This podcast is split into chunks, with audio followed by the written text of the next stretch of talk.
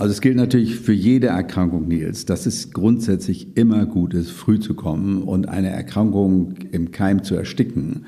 Also wenn jemand, wenn das jetzt losgeht, ist natürlich sehr sinnvoll, nicht zu warten, bis das fully blown ist. Und aber mich alle drauf ja, ja, also man kann es in jedem Stadium gut behandeln, aber wir freuen uns natürlich, wenn Leute früh kommen, weil dann die Aussicht auf Erfolg natürlich größer ist. Forever Young. Der Gesundheitspodcast vom Lanzerhof. Rote Bäckchen oder Wangen. Nach dem Spaziergang in der frischen Luft sind sie ein Zeichen der guten Durchblutung und stehen somit für Gesundheit und Wohlbefinden. Auch wenn uns etwas unangenehm ist, kann es passieren, dass wir erröten.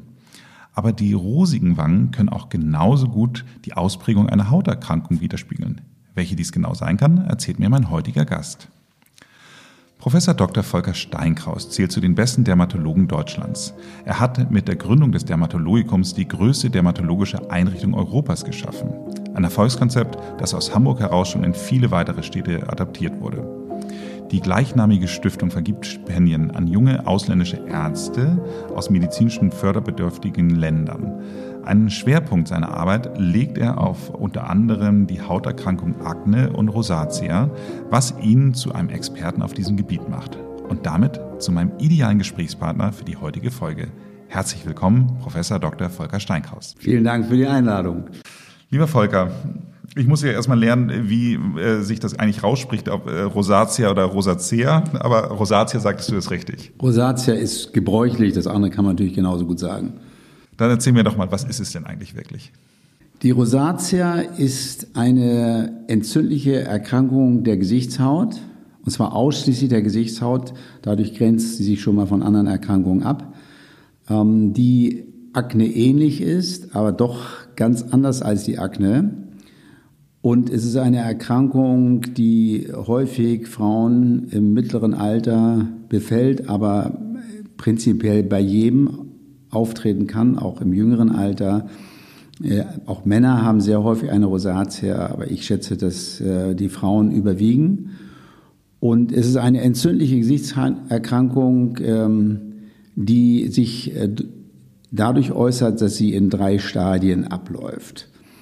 Das Stadium 1 ist die Rosatia, die überwiegend durch Rötung gekennzeichnet ist. Das heißt, eine Weitstellung von Äderchen in der Haut. Das ist die sogenannte Kuperose, die wir kennen, wobei wir Dermatologen nicht ganz sicher sind, ob die Kuperose, ob das nicht noch eine, Variante der Rosatia ist. Auch die Menschen, die eine Kuperose haben, das heißt immer ein gerötetes Gesicht auf Dauer, ob das nicht noch, ähm, doch noch ein bisschen was anderes ist als die Rosatia im Stadium 1 für die eben auch kennzeichnet ist, dass sie die Rötung des Gesichts aufweist. Ähm, viele Menschen haben nur dieses Stadium 1, leiden darunter, weil häufig auch die Nase befallen ist. Und wenn die Nase rot ist, ist das für viele unangenehm, weil dann denkt vielleicht der oder die gegenüber, dass man viel trinkt. Äh, das habe ich immer gedacht. Ich dachte, das wäre so eine typische äh, Wein Ja, die Weinschnapsnase und so weiter ist natürlich äh, nicht der Fall oder kann der Fall sein, weil auch Alkohol natürlich die Gefäße weit stellt. Aber üblicherweise liegt natürlich dem kein Alkoholgenuss äh, zugrunde, äh, sondern das ist einfach eine Rötung der zentralen Areale des Gesichts, überwiegend Nase, Wangen, manchmal auch Stirn und Kinn.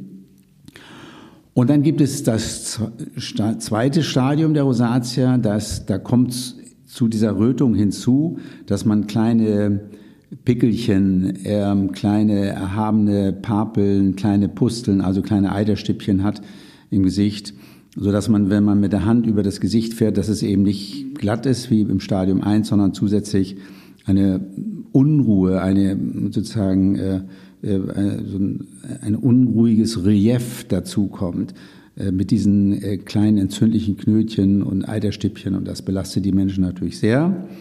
Und dann gibt es ein drittes Stadium, ähm, das tritt glücklicherweise so gut, ich will nicht sagen so gut wie nie, aber so glücklicherweise sehr, sehr selten auf. Das ist eine Teigdrüsenwucherung. Und da Teigdrüsen, die den Teig und äh, die öligen Substanzen produzieren, mit denen äh, die Hautoberfläche geschmiert und geglättet und versorgt wird, äh, diese Teigdrüsen sitzen überwiegend im Gesicht.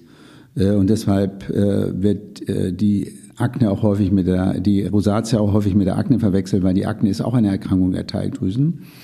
Äh, die Rosatia ist aber keine klassische Erkrankung der Teigdrüsen wie die Akne, sondern äh, äh, bei der Rosatia muss man sagen, dass sie im Stadium 3 eben dazu neigt, dass die Haut mit diesen Teigdrüsen wuchert und richtige Knoten macht, diese sogenannte Knollennase, wie man das mal, vielleicht mal bei älteren Männern gelegentlich mal sieht. Also ich fasse zusammen, die Rosatia ist eine entzündliche ähm, Hauterkrankung, die überwiegend oder primär oder ausschließlich im Gesicht ähm, stattfindet, ganz selten auch an den Lidrändern, aber überwiegend an Nase, Wangen, Kinn und Stirn und hier wieder überwiegend an Nase und Wangen, die in drei Stadien abläuft. Am häufigsten das Stadium 1, das ist eine reine Rötung, eine Weitstellung von Äderchen.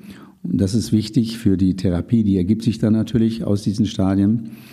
Im zweiten Stadium dann kleine Entzündungen, Pickelchen und Pusteln. Im dritten Stadium, was glücklicherweise sehr selten auftritt, die Teigdrüsenwucherung mit ihrer maximalen Form äh, der Knollennase. Wir sind ja beide so ein bisschen südlich der Elbe groß geworden oder du lebst da ja auch immer noch und äh, von daher habe ich manchmal das Gefühl gehabt, dass ich das sehr, sehr häufig bei so Landwerten äh, gesehen hatte und ich habe das immer damit verbunden, dass ich dachte, naja, die sind viel in der frischen Luft und das sah immer so für mich aus, als ob die schon so ja, dass die, die viele verbringen auf dem Feld, dass das dazu führt, dass die eben halt diese roten Äderchen auf den Wangen haben. Ähm, Gibt es da einen Zusammenhang? Ja, das ist eine sehr gute Frage. In der Tat ist es so, dass Menschen, die, ähm, die sehr viel draußen sind und Wind und Wetter und ähm, Kälte und auch Sonne ausgesetzt sind, äh, dass äh, diese physikalischen Umweltbedingungen, physikalischen Reize ähm, offensichtlich auch einen Einfluss auf die Gefäße, die Blutgefäße im Gesicht haben. Und die Rosatia ist ja eine Besonderheit der Gefäßweitstellung im Gesicht. Und ähm, dieser häufige Wechsel zwischen Kälte und ähm, wieder einem Wohnraum, ähm, der, der scheint ähm, in der Tat eine Rosatia zu fördern. Wir sehen das auch äh, in Irland und England ist die Rosatia sehr häufig, aber es ist eben nicht nur, dass jemand draußen ist, sondern es ist auch der Hauttyp, der keltische Hauttyp, also blonde Haare, blaue Augen ist ja im Norden ja häufiger als am Mittelmeer. Äh, und ähm, das ist äh, in der Tat eine Disposition, eine äh, sozusagen eine Veranlagung, eine genetische Veranlagung, die die Rosatia zu fördern scheint. Also man kann sagen, in nordischen Ländern bei, bei viel Aufenthalt im Freien ähm, ist die Kuperose, das hatte ich ja Anfang schon gesagt, eine Sonderform des Stadium 1 und die Rosatia sieht man wirklich sehr häufig, hast du recht. Du hattest schon gesagt, Alkohol kann auch eine Rolle spielen. Das heißt aber, wahrscheinlich ist dann egal, welcher Alkohol. Es ist jetzt nicht zwingend, dass ich sage, äh, nur bei Rotwein kriege ich diese Adern, sondern äh, wahrscheinlich egal, was ich trinke, oder?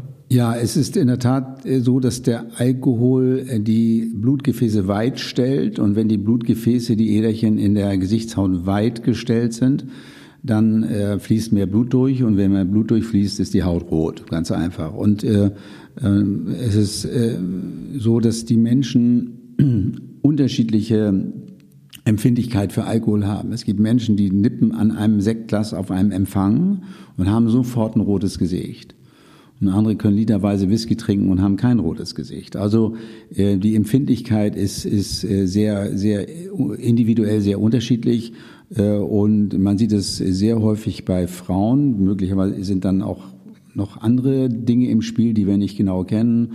Hormonelle Besonderheiten sieht man sehr häufig bei Frauen. Es führt aber dann, äh, oder lass es mich so sagen, neben, neben anderen Faktoren sind möglicherweise äh, auch ähm, noch ähm, vegetative ähm, sozusagen Empfindlichkeiten im Spiel. Wenn man aufgeregt ist vom Vortrag oder vor, vor einem Vortrag oder man muss irgendwie performen ähm, ähm, oder weiß, jetzt ist es besonders wichtig, jetzt begebe ich mich in eine Gesellschaft, wo viele Leute auf mich gucken, äh, dann ist nochmal eine ganz andere psychovegetative Disposition da. Aber äh, es gibt eine Empfindlichkeit gegenüber Alkohol. Es gibt ähm, vielleicht hormonelle Faktoren, weshalb wir das häufiger bei Frauen sehen, aber nicht nur. Und dann vielleicht noch so Erregungszustände, die dann äh, ins, in Summe eine Rötung machen, die man auf den Alkohol zurückführt, wo die Alkohol vielleicht die auslösende Ursache ist, aber nicht unbedingt, da gibt es dann weitere Provokationsfaktoren, die das Ganze fördern. Lass uns doch darauf mal eingehen. Wenn man jetzt schon dazu tendiert, also äh, ich glaube, ich habe auch so leichte rote Adern hier am Ende der Nase, das heißt also, die Tendenz ist da. Sag doch mal, was man am besten alles vermeiden sollte oder worauf man achten sollte. Also Alkohol hatten wir jetzt hier. Alkohol hatten wir gesagt, Sonne ist auf jeden Fall nicht gut, weil Sonne erzeugt natürlich auch Wärme, UV-Licht und, und Wärme äh, in der Haut und äh, beides äh, führt dazu, dass die Gefäße noch weiter gestellt werden, gestellt werden und äh, die Rötung zunimmt. Kann mir da ein Sonnenschutzfaktor helfen? Ja, also in, in jedem Fall, wenn, dann am besten kein chemischer, sondern physikalischer. Dann sieht man halt ein bisschen weiß angemalt aus, aber am besten ist natürlich ein textiler Sonnenschutz. Das ist im Gesicht schwierig, ein textiler Sonnenschutz. Aber man kann sich zumindest mal schon mal einen großen Hut aufsetzen mit einer breiten Krempe. Äh, der, dann kann man schon mal viele Sonnenstrahlen äh, vom Gesicht abhalten und der Aufenthalt im Schatten natürlich. Also ich, ich tue mich immer schwer, den Leuten zu sagen, nicht in die Sonne zu gehen. Viele Hautärzte verdammen ja die Sonne. Das ist bei mir nicht der Fall. Ich finde die Sonne toll. Ich finde es auch wichtig für unser Lebensgefühl. Aber man muss natürlich dann gut geschützt in die Sonne gehen, wenn man eine Rosatia hat. Allemal.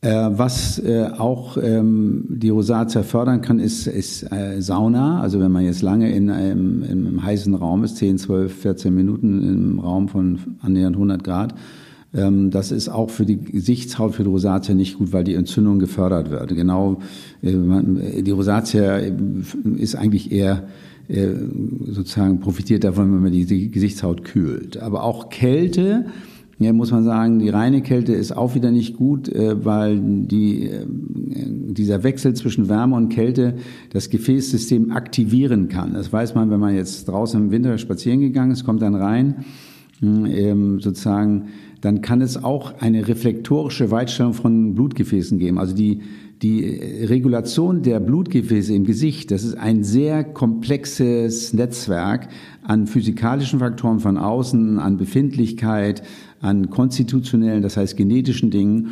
Ähm, und ähm, dann kommen auch manchmal vielleicht bestimmte Kosmetika hinzu, die man nicht gut verträgt. Also es ist eine sehr komplexe Angelegenheit. Ist irgendwas, was ich besser meiden soll? Also irgendwie Retinol oder, oder keine Ahnung Ja, was? also Retinol ist, ist ja generell ein, ein wunderbarer Stoff für die Haut, weil er Kollagen fördert. Aber bei Retinol, also Retinol, für die, die es nicht wissen, ist reines Vitamin A. Und ähm, Retinol wirkt leider insbesondere zu Beginn einer Behandlung irritierend auf die Gesichtshaut. Also wenn man mit Retinol behandelt und sich die richtige Konzentration herausgesucht hat, dann äh, sollte man das einschleichend machen. Aber äh, ich würde zum Beispiel einer Rosatia-Patientin kein Retinol empfehlen. Ja, das kann, man, kann man mal probieren und wenn sie gut eingestellt ist mit Rosatia, verträgt sie vielleicht auch Retinol gut. Aber es wäre mit Sicherheit nicht mein, mein erster Ansatz, wenn jemand mit einer Rosatia kommt. Und Peeling? Auch nicht. Also auch alles, nicht. nein, äh, alles, ich was mache hier so nein, gedanklich meine ganzen ja, Checkboxen, was ich schon alles falsch mache, nein, auf keinen Fall. Also man muss sagen, um noch, noch mal, ich hatte ja die drei Stadien der Rosatia angeführt. Stadium 1 ist diese reine Rötung. Da haben wir natürlich auch einen schönen Fachnamen dafür, die Rosatia teleangiektatica, wieder so ein Zungenbrecher. Ähm, Teleangektasien sind weite Gefäße und diese Rosatia im Stadium 1 wird eben charakterisiert durch weite Gefäße, durch Teleangiektasien, deswegen heißt sie so. Und da äh, ist die Domäne der Therapie die Lasertherapie. Mhm. Okay. Ja, also das kann man so wunderbar, das, heißt, kann das kann man super gut lasern, kann man super gut lasern, kann man äh, häufig sogar kausal, das heißt also man kann das, äh, wenn die Gefäße hoch in der Haut liegen, kann, kann man das sehr gut lasern, wenn die weit erweiterten Gefäße tief in der Haut liegen, ist es manchmal sehr viel schwieriger. Äh, aber, die, aber man sollte zumindest die Lasertherapie als Domäne der Rosatia im Stadium 1 anführen, an allererster Stelle. Gibt es eine weitere sehr, sehr gute Therapie, die wir äh, bei uns mit großem Erfolg anwenden. Das ist die manuelle Therapie im, in Form einer ähm, kosmetischen Behandlung. Und zwar kann man Folgendes machen. Man kann auf die Rosatia, auf das rote Gesicht, eine Paste einen Wirkstoff auftragen, der die Gefäße noch mehr weit stellt. Das heißt, die werden aktiv noch roter gemacht, die Haut, als sie vor Beginn der Behandlung war. Äh, so dass man, wenn man dann nach einer halben Stunde oder einer Stunde mit der Kosmetik fertig ist, ein knallrotes Gesicht hat. Nach einer weiteren halben Stunde zieht sich die Rötung komplett weg Und die Haut ist weniger rot, als sie vor der Behandlung war.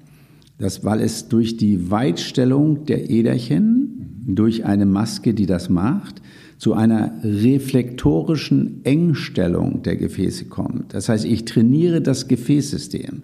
Ich mache sie einmal richtig weit und damit sie hinterher enger sind. Das ist zum Beispiel, kann man vergleichen, wenn jemand vor der Sauna eine Herzfrequenz von 80 hat, dann geht er in die Sauna, hat dort eine Herzfrequenz von 90 oder 100 hat aber eine Stunde nach der Sauna nicht eine Herzfrequenz von 80, sondern von 65 oder 70.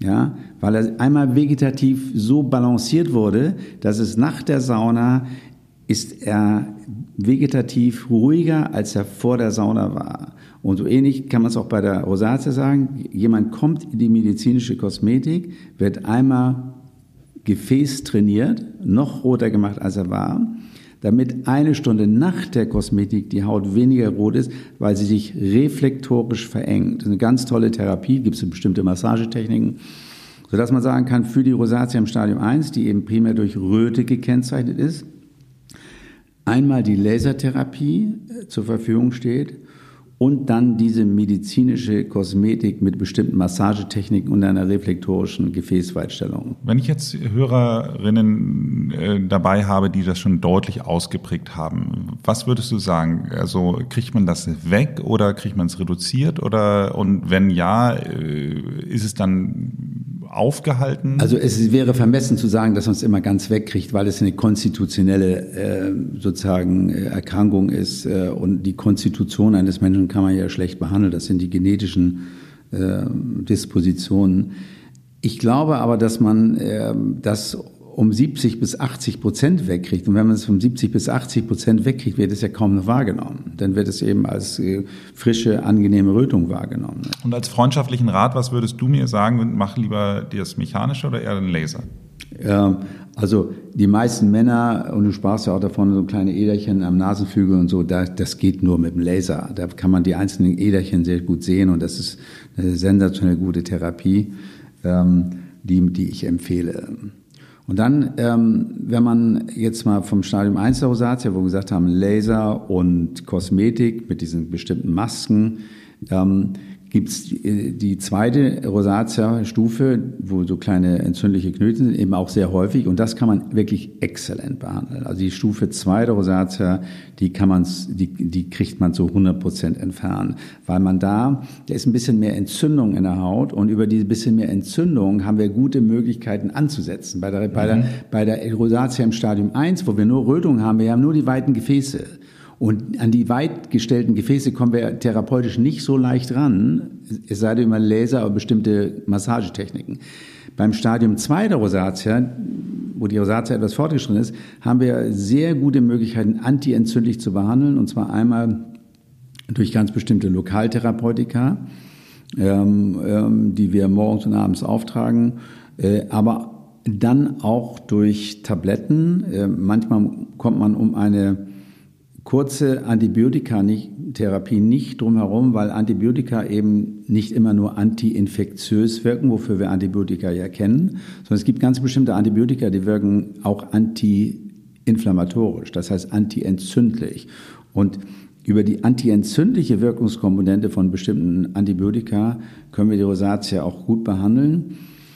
Und dann gibt es ein Medikament, was wir ähm, vorsichtig, aber mit großem Erfolg einsetzen. Das ist das intern eingenommene Vitamin A-Derivat Isotretinoin. Das ist eigentlich ein Aknemittel. Mhm. Ähm, sagen, das ja, kennen wir nur von der Akne. Es ist nur für die Akne zugelassen, aber als Arzt, ähm, wenn man sich mit dem Medikament gut auskennt, kann man mit dem Patienten einen sogenannten Off-Label-Use besprechen. Das heißt, man sagt dem Patienten, ich nehme dieses Aknemittel nicht bei Ihnen nicht für die Akne, sondern für die Rosatia. Und die Rosatia spricht exzellent auf dieses Isotretinoin an. Und wenn man das mit dem Patienten genau bespricht und er auch sein Einverständnis gibt, dann kann man dieses Isotretinoin mit ganz großem Erfolg auch bei der Rosatia im Stadium 2 ansetzen für ein paar Monate, das dann ausschleichen. Damit kann man sie aus meiner Sicht, die Rosatia, ist immer schwer, das Wort heilen zu verwenden, aber man kriegt die Rosatia so gut wie komplett äh, zur Abheilung. Das ist eine tolle Therapie, dieses Vitamin A-Derivat,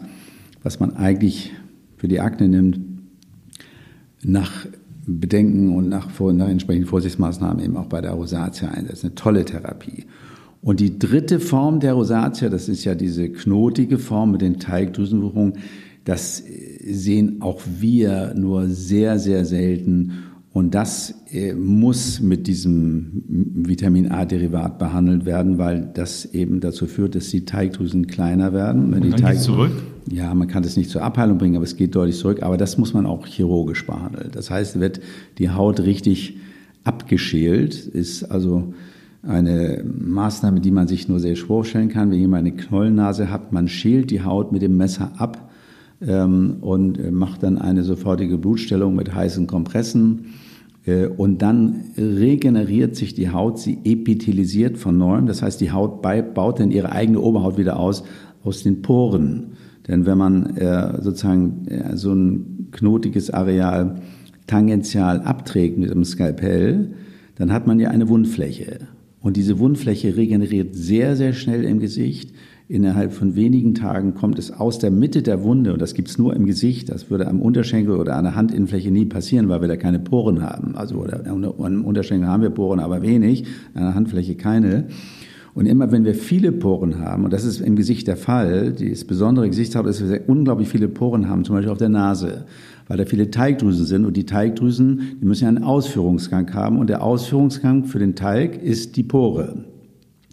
So, wenn wir jetzt also die Haut einer Nase schälen, weil da zum Beispiel ein Knoten ist, dann heilt die Wunde extrem schnell, weil sie nicht nur vom Rand her heilt, wie bei jeder anderen Körperstelle, sondern heilt einmal vom Rand, aber auch aus der Tiefe der Wunde, eben weil die Pore ja bleibt und die Pore hat auch ein ausgekleidetes Deckepithel, hat also auch ähm, ein, ein, ein, Kleid an Hautzellen, wenn man so will, ähm, sodass für die dritte seltene, aber am stärksten ausgeprägte Form der Rosatia, dieser Rosatia, ist, äh, die Knollennase, eigentlich die chirurgische Therapie plus die Therapie mit Vitamin A ähnlichen Tabletten steht. Sag mal, die Stufe 3, dass ihr die so selten seht, liegt, liegt das daran, dass äh, so viele Leute schon bei Stufe 1 oder 2 zum Arzt gehen? Oder wird nicht jede Stufe 1 zwangsläufig irgendwann mal zu Stufe 3? Ähm, ganz ehrlich, ich kann die Frage nicht beantworten. Ich habe das früher, ich habe die Stufe 3 häufig, äh, früher sehr viel häufiger gesehen. Ich habe den Eindruck, dass, ähm, dass die Menschen heute generell früher zum Arzt gehen. Früher ging man ja wirklich gar selten zum Arzt und nur wenn, wenn es gar nicht mehr ging. Und heute gehen natürlich sehr viele Menschen schon früher zum Arzt. Und da man viele Erkrankungen heute sehr, sehr gut behandeln kann, ist natürlich das frühere Aufsuchen eines Arztes eben auch, äh, führt auch dazu, dass man diese starken Ausdrucksformen ganz bestimmter Erkrankungen nur noch selten sieht. Das sehen wir bei Melanom auch. Früher haben sie Leute gekommen mit einem, mit einem kastaniengroßen Knoten, der geblutet hat, den sie schon jahrelang hatten. Und so nach dem Motto, jetzt muss ich wohl doch mal zum Arzt. Und heute kommen die Leute mit einem kleinen schwarzen Fleck auf dem Handrücken und sagen, der ist neu, den hatte ich vorgestern noch nicht. Ja. Also die Menschen gehen ja generell früher zum Arzt. Die Medizin ist überhaupt generell äh, sehr präventiv geworden, was ja sinnvoll ist. Mit Prävention spart man zwar kein Geld, aber mit Prävention kauft man sich eben Gesundheit ein. Und äh, der ganze Ansatz in der Medizin ist ja nicht dann hinzugehen, wenn sozusagen alle Stricke gerissen sind, sondern, sondern äh, eigentlich auch zum Arzt zu gehen, um gar nicht richtig krank zu werden. Eine völlig andere Sichtweise, weg vom Kurativen hin zum Präventiven. Und ist Stufe 1 etwas, was die Krankenkasse bezahlt? Ja, klar. Die Rosatia ist eine Rosatia, egal welchem Stadium. Also das, die Krankenkassen hatten, haben sich natürlich lange schwer getan, diese Lasertherapien zu bezahlen, aber das ist eben auch eine Laser. Erstmal ist die Rosatia keine Befindlichkeitsstörung, und, sondern ist eine Erkrankung. Ja, genau wie die Akne eine Erkrankung ist. Das wissen natürlich auch die Krankenkassen und in der Regel ist man natürlich versichert gegen Erkrankungen, äh, egal ob es um die äh, Pflichtversicherten oder um die Privatpatienten geht. Also selbstverständlich ist die Behandlung der Rosatia eine Leistung, äh, für die die Krankenkasse oder die Versicherungsträger aufkommen müssen. Selbstverständlich.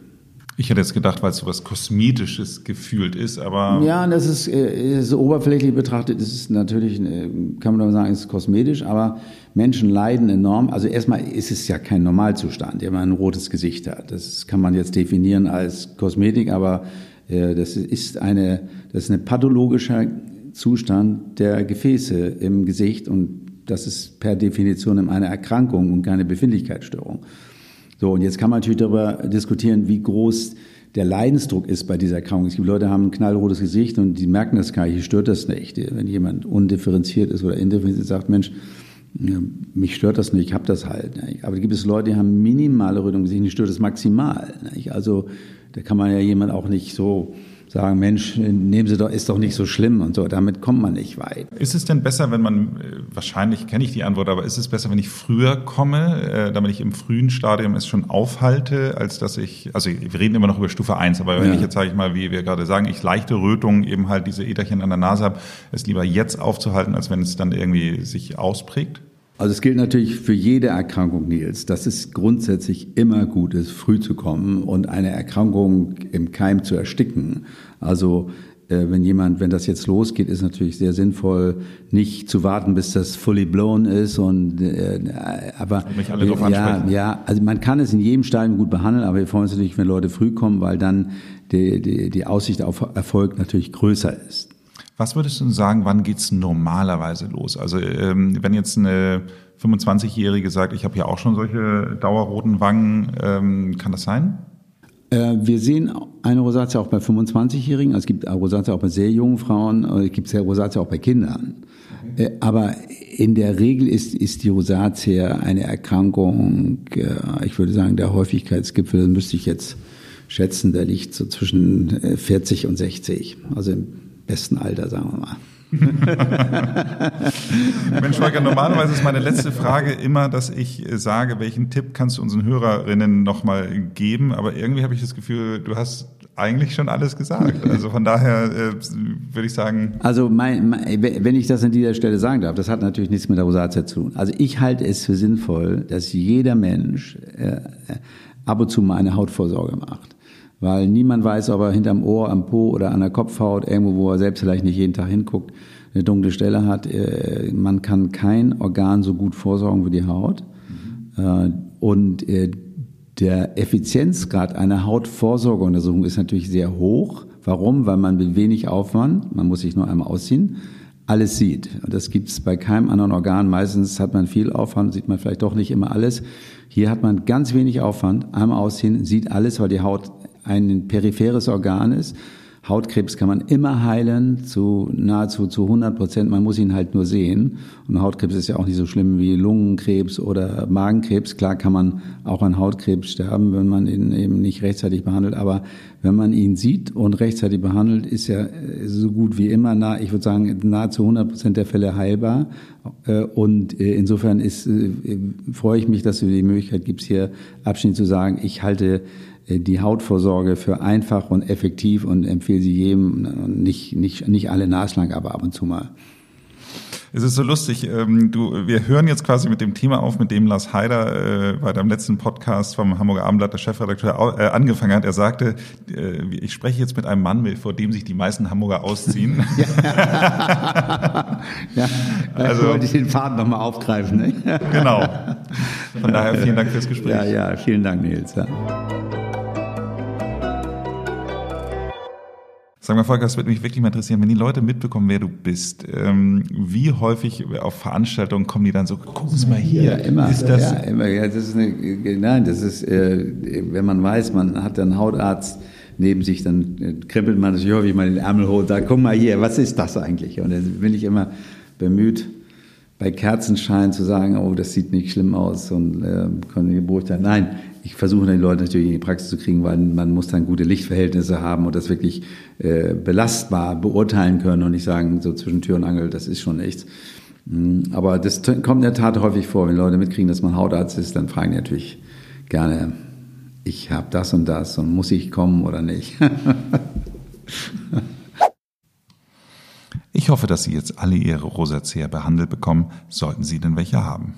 Falls Sie jemanden kennen, der darunter leidet, schicken Sie ihm doch eine WhatsApp mit diesem Podcast. Und das nächste Mal bei Forever Young geht es um Ernährung und die Ausdauer. Von dem Ernährungscoach des Tour de France Teams Bora Hans Grohe, Robert Gorgos, lernen wir, wie man die richtige Ernährung für maximale Ausdauer zu sich nimmt. Abonnieren Sie diesen Podcast, damit Sie keine Folge verpassen. Ansonsten machen Sie es gut und bleiben Sie gesund